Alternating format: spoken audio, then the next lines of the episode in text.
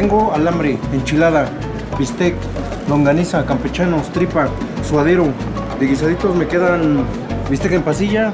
Era un jueves por la noche en los puestos de tacos que abren las 24 horas en la esquina de Insurgentes con Álvaro Obregón, un clásico de la colonia Roma un barrio de viejas casonas para la clase alta de principios del siglo XX. Pero el episodio de hoy, especial de Halloween, no es gastronómico, sino terrorífico.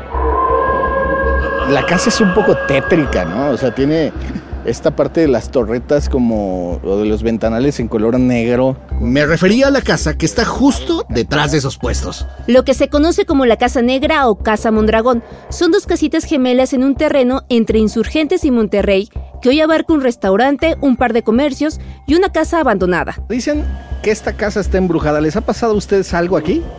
A ver, señora, Ruidos a lo mejor sí, se escucha. Pues a lo mejor como que él ver como que de momento que pasan sombra, sombra, sombra, sombra, sombra. Ana Muñoz cocina dentro de la propia casa abandonada y aquí espantan. ¿Qué digo?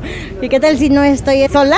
Como que de momento sí hay veces que sientes que hay alguien más ahí contigo. Yo pienso en la parte de la cocina, como que pues está uno haciendo su trabajo y ves que pasa, ¿no? Pero pues gracias a Dios a mí nunca me han espantado. A un compañero le aventaron un traste.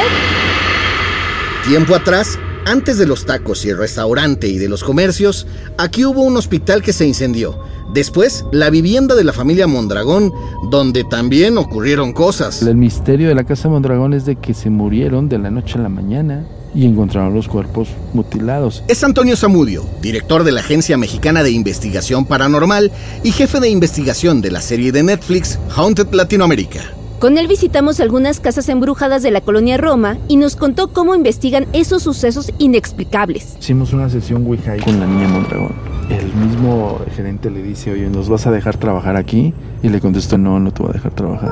Son lugares por los que podrían pasar cualquiera de ustedes en auto en cualquier momento. Y lo recorrimos de la mano de Samudio.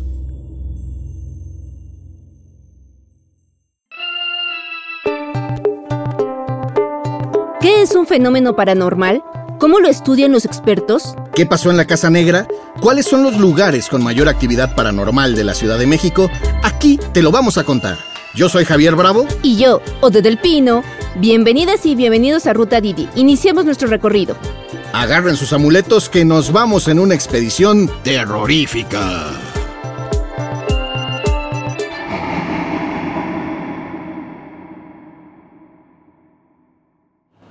Noche terrorífica. Mi querido Del Pino. Venimos a buscar y a entender lo que son los fenómenos paranormales.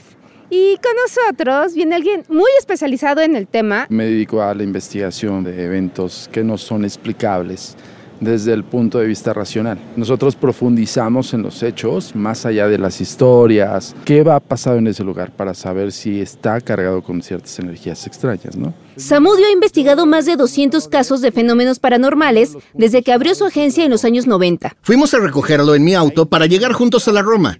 Él escogió esa colonia porque en esta zona hay muchos lugares embrujados. En particular quería mostrarnos una casa y un hospital.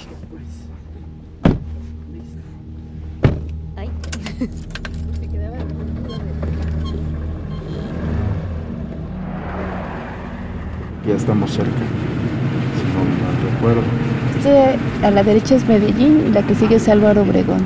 Está la casa negra. Es donde están los puestos. ¿Son las casas gemelitas? Son esas casas gemelas. Nos bajamos en la esquina de los tacos para sentir mejor su vibra y si conseguíamos hablar con la gente que se la pasa ahí. En la Casa Negra de la Roma funcionaba un pequeño hospital informal de tuberculosos en los años 30 del siglo pasado.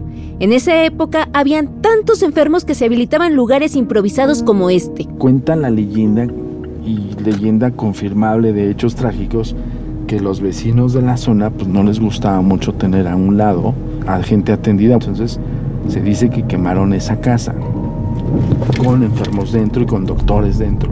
Eso ocurrió en 1935. Más adelante la compró una familia de dinero que apareció muerta en extrañas circunstancias. Samudio encontró algo más de información tirando de meroteca. Eran el señor Mondragón, la señora, dos niños y dos sirvientes. Ese multihomicidio generó como muchas sospechas porque no había ninguna violación de las chapas, no los robaron o nada, lo que se contaba en ese entonces. Una carnicería de todos los cuerpos y que estaban como colocados hasta cierto punto con cierta geometría rara, mágica. Su muerte sigue siendo un misterio, según las investigaciones que hicieron Samudio y su equipo. La Casita Gemela es ahora un restaurante de comida saludable que abrió hace tres años. Roberto Martínez es el actual gerente. ¿Has sentido algo extraño aquí? Sí, sí, sí, hay cosas extrañas aquí. Ruidos, al vigilante lo espantaron hace un par de días. ¿Cómo es que lo espantan? Sí, a él. Le tocaron la espalda. ¿Usted? No, yo no. No, este, también al de fumigación. Subió a fumigar y vi a alguien sentado ahí pensando que era el policía y el policía estaba acá abajo. Y le digo que antes, cuando estaban, pues en la construcción del restaurante, al de sistemas lo espantaron. Hay una foto de la contadora que se la toma y atrás está el chavo, atrás de ella. ¿Un chavo? Sí, bueno, la- porque hay un señor, un chavo y una niña los que andan aquí. De hecho, él dice que cuando lo espantaron puso alabanzas y se oyó así como si rasgaran el piso y se cayó una lámpara. La energía está intensa, a mí me dio escalofrío. ¿no? Aunque no pudimos ver la foto, la verdad es que la vibra ya estaba bien pesada. Oye, para percibir un hecho de este tipo, ¿qué tanto tiene que ver el psique del individuo? O sea, ¿cualquiera puede percibir un hecho de estos paranormales? Nosotros le llamamos psicosensibilidad, la percepción extrasensorial. Todos la tenemos, pero no todos tenemos la capacidad como de atender o de estar como muy atentos de ese tipo de psicosensaciones. En una sesión Ouija, seas o no perceptible, contactas. Esa es la diferencia, porque para eso funciona el sistema. La Ouija es un tablero de madera con letras y números a través de los cuales personas como Samudio se comunican con los espíritus. Nos contó de una sesión de Ouija que hicieron en la Casa Mondragón cuando hizo su investigación. Aquí la niña Mondragón te especifica que no te quiere en ese lugar. O sea, ellos quieren estar solos. Si te puedes analizar como sus contestaciones de váyanse, largo de aquí, no los quiero aquí, ¿qué entenderías por eso? Pues es que finalmente para ella sigue siendo su casa, ¿no? A lo mejor ni siquiera se enteró qué pasó, ¿no? Sí es probable que los Mondragón se quedaron en su espacio-tiempo. Como cualquier otra persona, yo creo que tú correrías a los intrusos. El propio padre del espiritismo, un francés que vivió en el siglo XIX que se llamaba Allan Kardec, decía que la energía de los espíritus se queda en los lugares. Nos subimos al auto para ir al siguiente punto de nuestra expedición y nos preguntamos qué pasaría si viéramos algo mientras manejábamos. Para las personas conductoras que estamos aquí en Didi, ¿qué haces si ves o dices mi cerebro me engañó y ves a la señora en el retrovisor o te están pidiendo un ride? No dudo que los que trabajen en la noche, que lleguen a ver señoras, mujeres, niños, en la madrugada. Su cerebro no los está engañando. Si de plano están con la duda de que ching está, no se bajen a confirmar nada. Háblenle a una patrulla. No se metan en broncas, ni en el plano espiritual ni en el plano terrenal. En el trayecto aprovechamos para preguntar si estos encuentros en realidad representan una amenaza real. ¿Te pueden atacar? A ver, sí te pueden atacar, sí te pueden tocar, sí te pueden hacer lo que tú ni te imaginas. Pero yo siempre les digo, la manera más viable de protegerse es la mente científica. Punto. Nuestro cerebro nos puede jugar la mala broma. También, por supuesto. En la Agencia Mexicana de Investigación Paranormal toman varios pasos. Primero revisan en la historia si hubo en el lugar algún hecho trágico que pueda desencadenar esa actividad paranormal. Si pasó un accidente, un homicidio, multihomicidio, si alguien lamentablemente pereció en ese lugar por alguna razón, si hubo algún hecho que indique una muerte, como lo averiguamos. Nos vamos directamente a la hemeroteca si fue muy público, si no, a las alcaldías. Hay un como consultorio de acontecimientos que sucedieron en tales fechas, ¿no? Después, realizan investigación dentro de los propios lugares utilizando varios sistemas. No es agarrar tu camarita y meterte a la aventura, nada más. En nuestro caso, la Agencia Mexicana de Investigación Paranormal mete, por ejemplo, experimentaciones como el TCI, transcomunicación instrumental, un aparato electrónico como un monitor con una cámara y hacemos una serie de preguntas. Cuando no obtenemos nada en el momento del campo, entonces ya sometes a los espíritus o una entidad a la comunicación. Estos aparatos electrónicos son cámaras con sensor de movimiento, lectores de infrarrojos o de temperatura. Además de la tecnología, algunos sistemas son más tradicionales de la época dorada del ocultismo del siglo XIX, como la Ouija. Nosotros no utilizamos ninguno de estos medios, solo fue un tour de historias que investigaron y aún nos quedaban más paradas. Listo, entonces ahora sí vamos a nuestra segunda parada, una clínica que nos cuentan también que está embrujada aquí en la Roma, así que vamos a tomar camino. Ahorita les contamos hacia dónde vamos. Arránquele, Didi. Tenemos que irnos Entonces, esto. Sara, ¿verdad? Sí. Pero tenemos que agarrar. Ese día yo andaba de conductor, pero Samudio fue mi navegador. Me acaba de entrar una duda. ¿Cómo qué zonas de las calles de la Ciudad de México hay como más esta situación paranormal? Las zonas más antiguas de la Ciudad de México. Es más, nosotros confirmamos que el Palacio Postal se aparece un revolucionario y una niña de aquella época del porfiriato. Confirmado por los empleados, ¿eh? Pero alguien ha dicho, ay, veo caminando por la calle a alguien con un caballo, con una niña agarrada de la mano de su mamá que hayan quedado atrapadas. Son como conceptos muy de leyenda. No, más bien se van a escuchar o se van a ver o vas a incluso interactuar con alguien que ni siquiera sepas que esté vivo. Esa es la diferencia, ¿sabes? Es ese edificio de ahí. Este de acá de la izquierda. Que está con grafiti. Lo que está aquí paranormal es encontrar un lugar para estacionarse, ¿no? Exactamente. Nos bajamos frente a la clínica embrujada de la Roma, en las calles de Querétaro con Medellín, delante de un mercado bastante hipster que a esas horas estaba lleno. Este y todo lo que abarca hasta allá. Pero la clínica era este estacionamiento, ese edificio, o todavía incluso los- los terrenos de aquí al lado y los de atrás. Estamos 2023, te estoy hablando de 1930 y algo. Y también fue clínica y también contuvo una pandemia de tifoidea. Es un edificio de cuatro pisos grafiteado que, aunque parece abandonado, solo está vacío y pertenece a la Asociación Nacional de Hospitales desde los 80. Es un edificio gubernamental, no está invadido, tiene seguridad. La última noticia que tuvimos, ahí está el, el- Letrero.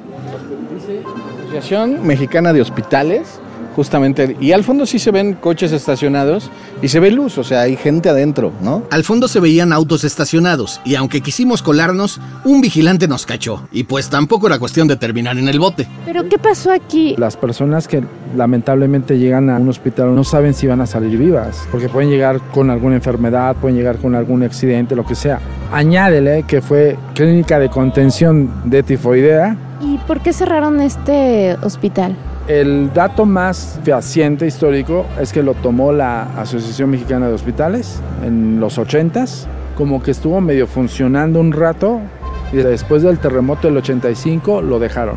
De hecho, ahorita no podemos accesar, pero cuando tú lo ves por dentro dices, en la torre esta cosa se va a caer, porque tiene todo el daño erosionado del tiempo y añade todos los terremotos. Entonces, yo por lo último el dato que supe es que aquí todavía lo tiene la custodia eh, a nivel gobierno, eh, justamente la Asociación Nacional de Hospitales, y que según lo iban a recuperar.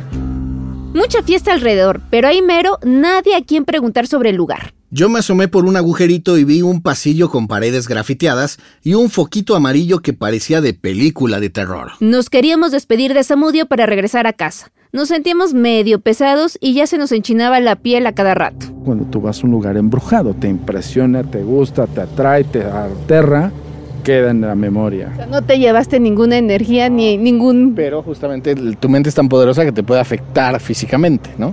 La propio cerebro te dice, ah, ¿te gustaba cómo nos espantamos? Es más, en tu departamento, en tu casa, puedes imaginar ese espacio y el cerebro te va a hacer un reconocimiento de ese lugar con tu espacio. La bronca es cuando tú le pongas estas figuras fantasmales, porque te está reconociendo el espacio nada más. Pero tu cuento y tu película la haces tú. Eres el director. Eres el director. La bronca es cuando la gente se engancha con eso. Y al rato dice, yo los veo. No, no los ves. Está rebobinando tu cerebro. Punto. Se acabó.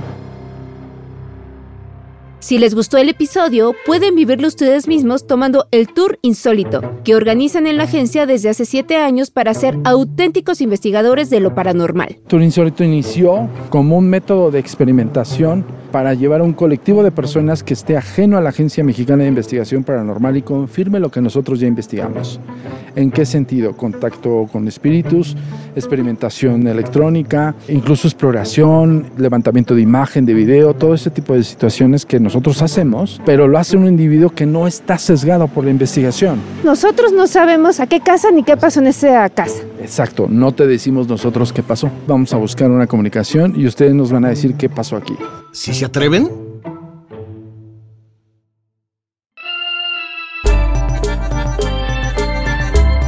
Esto fue Ruta Didi. Muchas gracias por escucharnos. Este episodio fue producido por Quisaya Estudios para Didi. Lucina Melesio es directora y productora ejecutiva. Ode del Pino y yo, Javier Bravo, estuvimos en los micrófonos y en la producción. El guion es de Paula Vilella. En la producción también estuvieron Paula Vilella, Irene Rosales y Sara Carrillo.